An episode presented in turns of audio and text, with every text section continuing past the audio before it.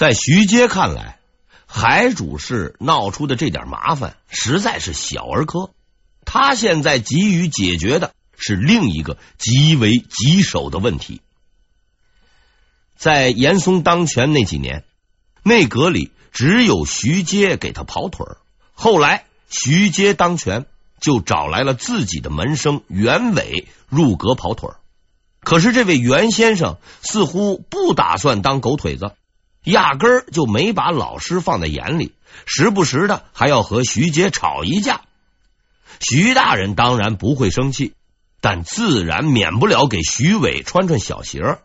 偏偏这位袁先生心理承受能力不强，郁闷之下竟然病了。嘉靖四十四年告病回了家，不听话的走了，那就找两个听话的来吧。这两个人，一个叫严讷，一个叫李春芳。严讷兄就不多说了。他于嘉靖四十四年（一五六五年）入阁，只干了八个月就病倒了，回了老家。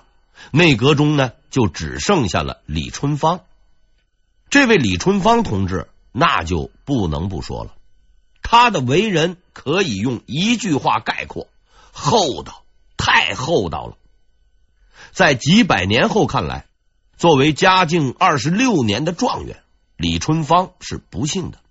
因为与同科同学相比，他的名声成就实在是有限。别说张居正，连杨继盛、王士禛，他也是望尘莫及。但在当时，这位仁兄的进步还是很快的。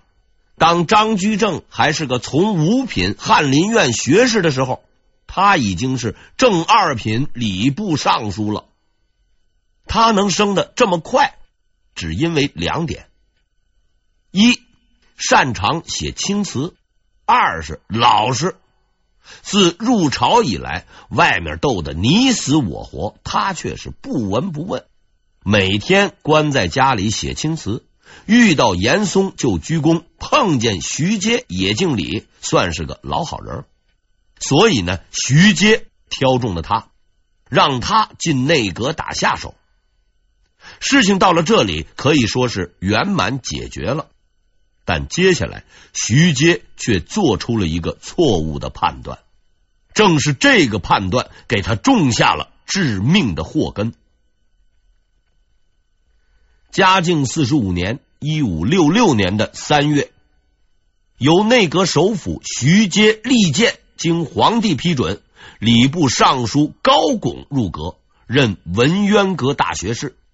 与其同时入阁的还有吏部尚书郭璞。在这个任命的背后，是一个精的不能再精的打算。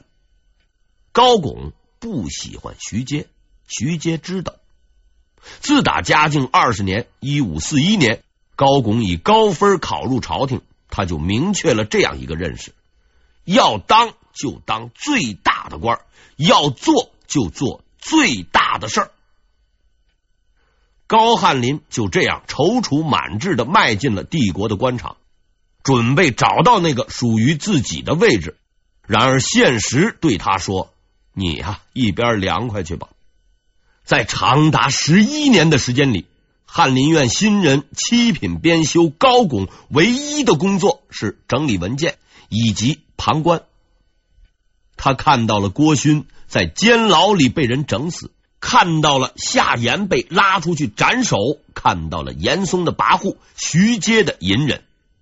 他很聪明，他知道如果现在去凑这个热闹，那就是找死。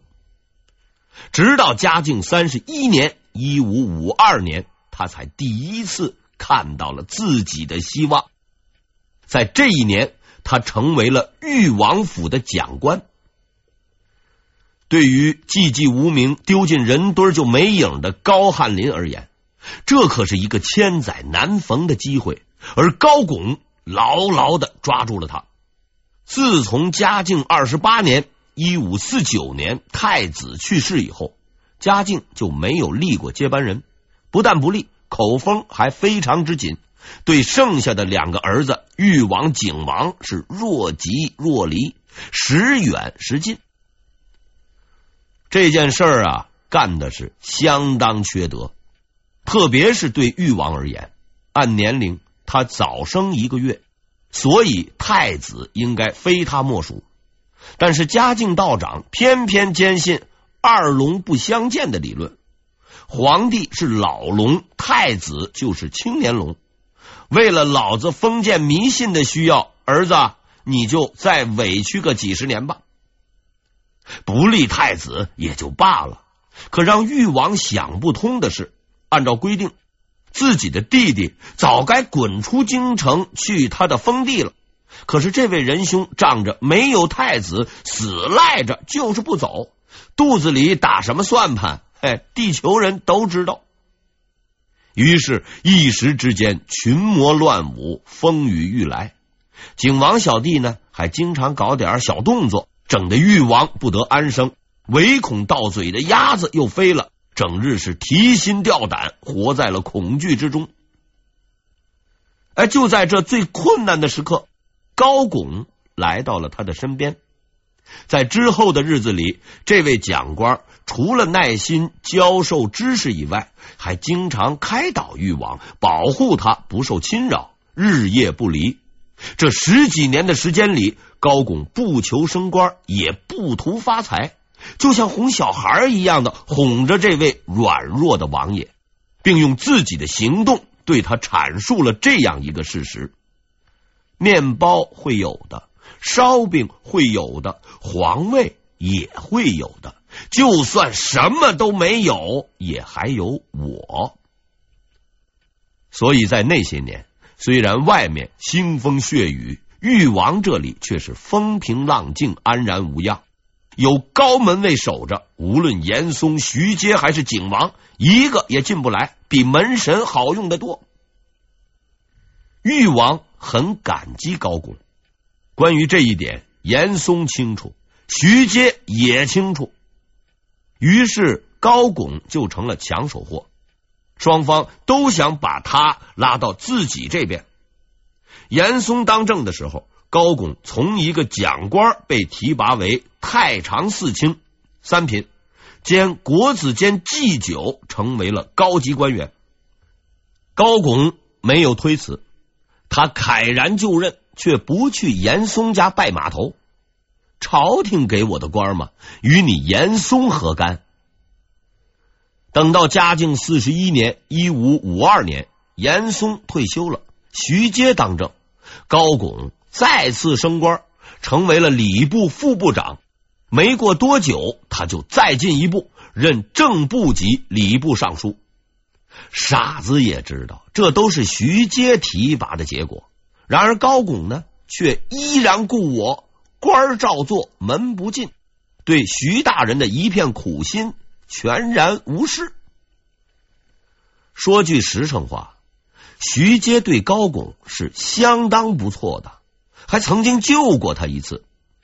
原先高拱曾经当过会试的主考官，不知道是哪根神经出了岔子，出了个惹事儿的题目，激怒了嘉靖。皇帝大人本打算打发他回家种地。好在徐阶出面帮高拱说了很多好话，这才把事情给解决了。现在徐阶又一次提拔了高拱，把他抬进了内阁。然而高拱的反应却大大的出乎了徐阶的意料。他非但不感激徐阶，还跟徐阶捣乱。自打他进内阁的那天起，就没消停过。而闹得最大的。无疑是值班员事件。当时的内阁有自己的办公楼，按规定呢，内阁成员应该在该处办公。但问题是，嘉靖并不住在寝宫，总是待在西苑。当大臣的第一要务就是把握皇帝的心思。对这么个难伺候的主，要是不时时刻刻的跟着，没准明天啊就被人给灭了。所以，但凡内阁大臣都不去内阁，总是待在西苑的值班房，而且是赖着不走。终于有一天，嘉靖没事散步的时候，去了值班房，一看内阁的人全在，本来还挺高兴的，结果一盘算，人都在这儿待着，内阁出了事情谁管呢？嘉靖不高兴了，他当即下令：你们住这儿可以，但要每天派一个人去内阁值班。派谁我不管，总之那边要有人盯着。于是内阁的大臣们开始商量谁去。当然了，谁都不想去。等了很久也没看见人自动请缨。于是徐阶发话了：“我是首辅，责任重大，不能离开陛下，我不能去。”话音还没落，高拱就发言了。没错，您的资历老，应该陪着皇上。我和李春芳、郭璞都刚入阁不久，值班的事情您就交给我们就是了。徐阶当时就发火了。从字面上看，高拱的话似乎没错，还很得体。但在官场混了这么多年，徐阶自然明白这位下属的真正意思。估计啊，高拱先生说话时候的语气也有点阴阳怪气儿，所以二十多年不动声色的徐首辅也生气了。严嵩，老子都解决了，你小子算怎么回事？虽然发火，但是涵养还是有的。徐阶同志涨红了脸，一言不发，扬长而去。看起来。高拱似乎有点不识好歹，然而事实并非如此。但凡混朝廷的人都有这样一个共识：不欠人情，欠了要还。这才是高拱与徐阶两个人的根本矛盾所在。徐大人认为高拱欠了他的人情，高拱认为没有。徐阶不是开慈善机构的。他之所以提拔高拱，自然是看中了他的誉王背景。虽说自己现在大权在握，但毕竟总有下岗的那一天。要是现在不搞好关系，到时候高拱上台，想混个夕阳无限好，自然死亡，那就难了。可惜，人家高拱也很清楚这一点。要知道，在斗争激烈的嘉靖年间生存下来，官儿还越做越大，绝不是等闲之辈能够做到的。他早就看透了徐阶的算盘。按照皇帝现在的身体，估计呀，熬个几年就能升天了。到时候誉王必定登基，我高拱自然就是朝廷的首辅，连你徐阶都要老老实实听我的话。哪要你做顺水人情？加上高拱此人身负奇才，性格高傲，当年不买严嵩的账，现在的徐阶当然也不放在眼里。精明了一辈子的徐阶，终于糊涂了一回。他没有想到提拔高拱，不但没能拉拢他，反而使矛盾提前激化，一场新的斗争。已迫在眉睫。更为麻烦的是，徐首辅在摸底儿的时候啊，看走了眼，与高拱同期入阁的郭璞也不地道。他不但是高拱的同乡，而且在私底下早就结成了政治同盟，两个人同气连枝，开始跟徐阶作对。而李春芳一向都是个老好人。见谁都笑嘻嘻的，即使徐阶被人当街砍死，估计啊，他连眼都不会眨一下。在近四十年的政治生涯中，徐阶曾两次用错了人，正是这两个错误的任命，让他差点死无葬身之地。这就是第一次。当然，现在还不是收场的时候。对于高拱和徐阶来说，这场戏才刚刚开始，丰富的政治经验及时提醒了徐阶，他终于发现高拱并不是一个能够随意操控的人，而此人入阁的唯一目的就是取自己而代之。虽然走错了一步，在内阁中成为了少数派，但是不要紧，事情还有挽回的余地。只要再拉一个人进来，就能再次战胜对手。泰州学派中最为奇特的人物何心隐，帮助徐阶除掉严嵩后，在京城晃了半年。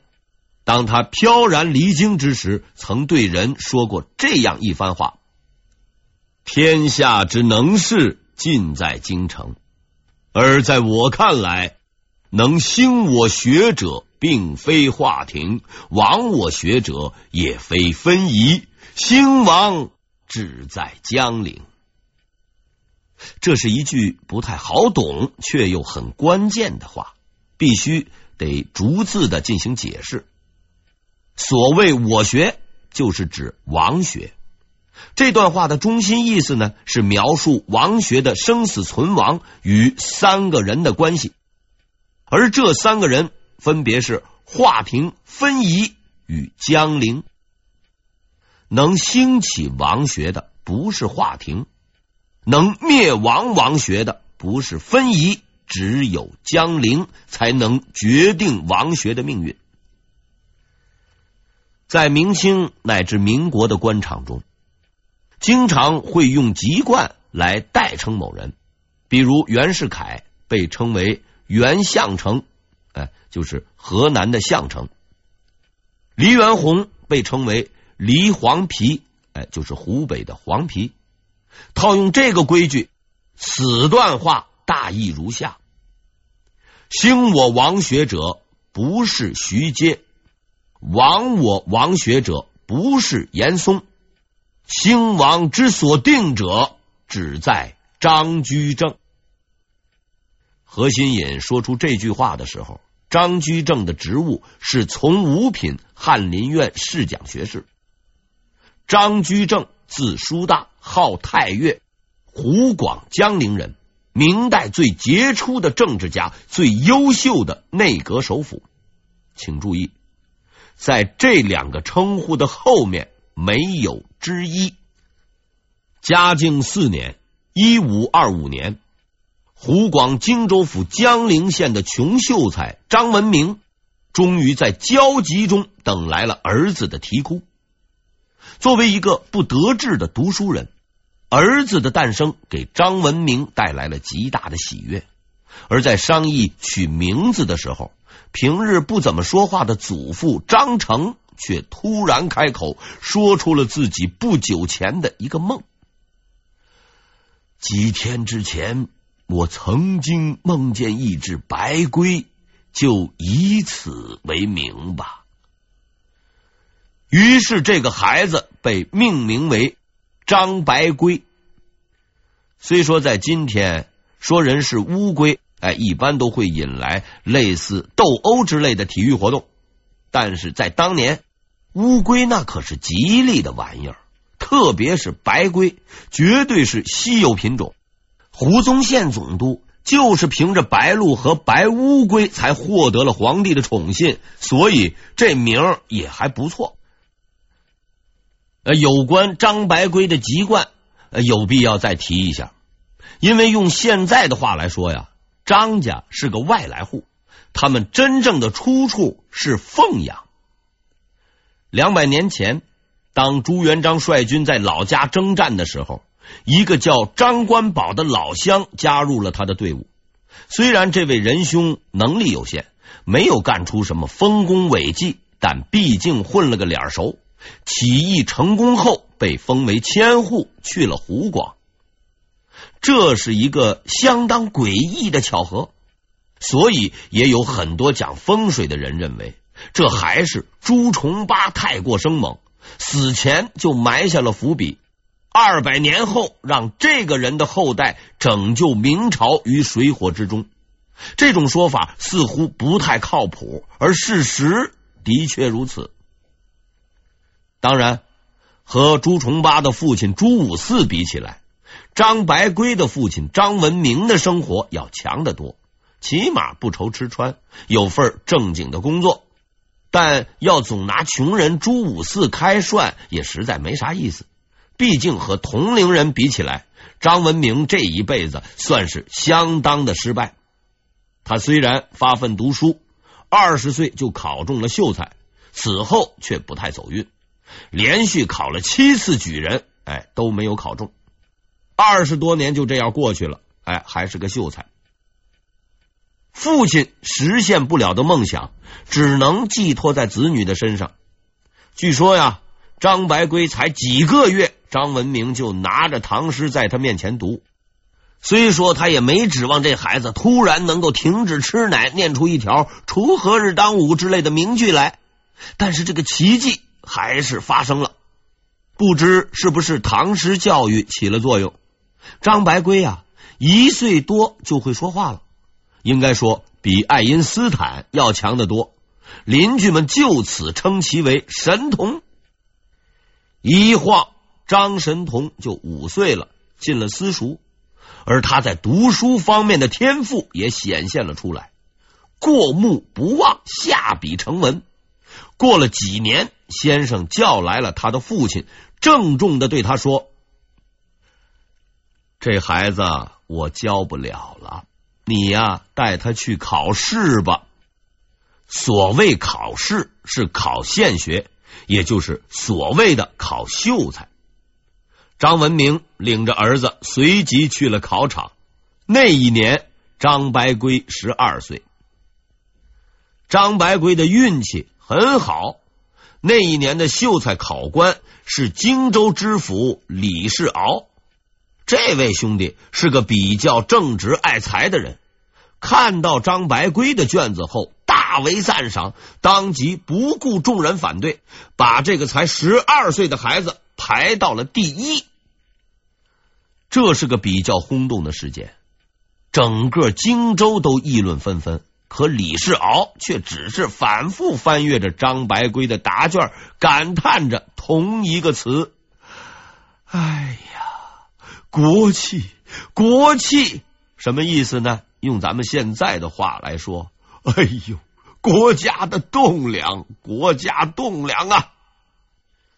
他约见了张文明和他的儿子张白圭，在几番交谈和极度称赞之后，李知府有了这样一个念头。